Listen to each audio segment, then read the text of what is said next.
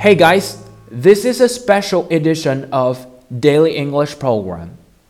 And today is Black Friday.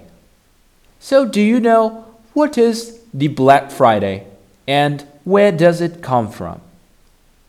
Okay, Black Friday 黑色星期五，它是在每年的十一月的第四个星期的星期五，也就是感恩节 Thanksgiving 的后一天。 这一天呢，是美国圣诞购物季的开始。在这一天，许多的零售商家都会推出大幅度的打折活动，所以呢，它有点类似于我们的双十一，只不过呢，黑色星期五的历史要比双十一久远得多。那美国人有没有专门的线上双十一呢？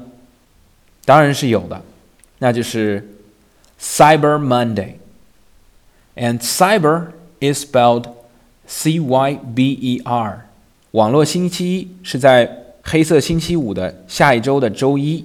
之所以叫网络星期一，是因为在这一天，许多的线上商家都会推出打折活动，这和我们的双十一就很像了。说完了 Cyber Monday 和 Black Friday，那我们就来聊聊购物的事儿吧。如今海淘变得越来越方便，许多的中国人呢也会趁着这段时间在美国的网站上购物。那接下来我们就聊一聊有关购物的词汇。首先是 coupon，coupon，c o u p o n。当我们进入购物网站的时候，经常会被许多大大的 coupon 所吸引，所以 coupon 就是优惠券。那与之类似的还有 gift card 礼品卡，这些都是商家促销的手段。add to cart，cart。is spelled C A R T.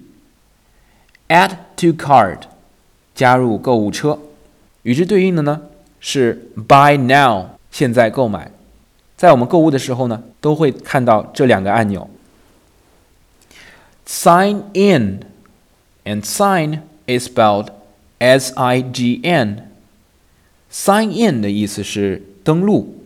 那在登录之前，我们还需要注册，所以 注册是 sign up or register. Today's deals. Deal is spelled D-E-A-L。在口语中呢，deal 还有特别优惠的价格的意思。所以呢，today's deals 意思是今日特价。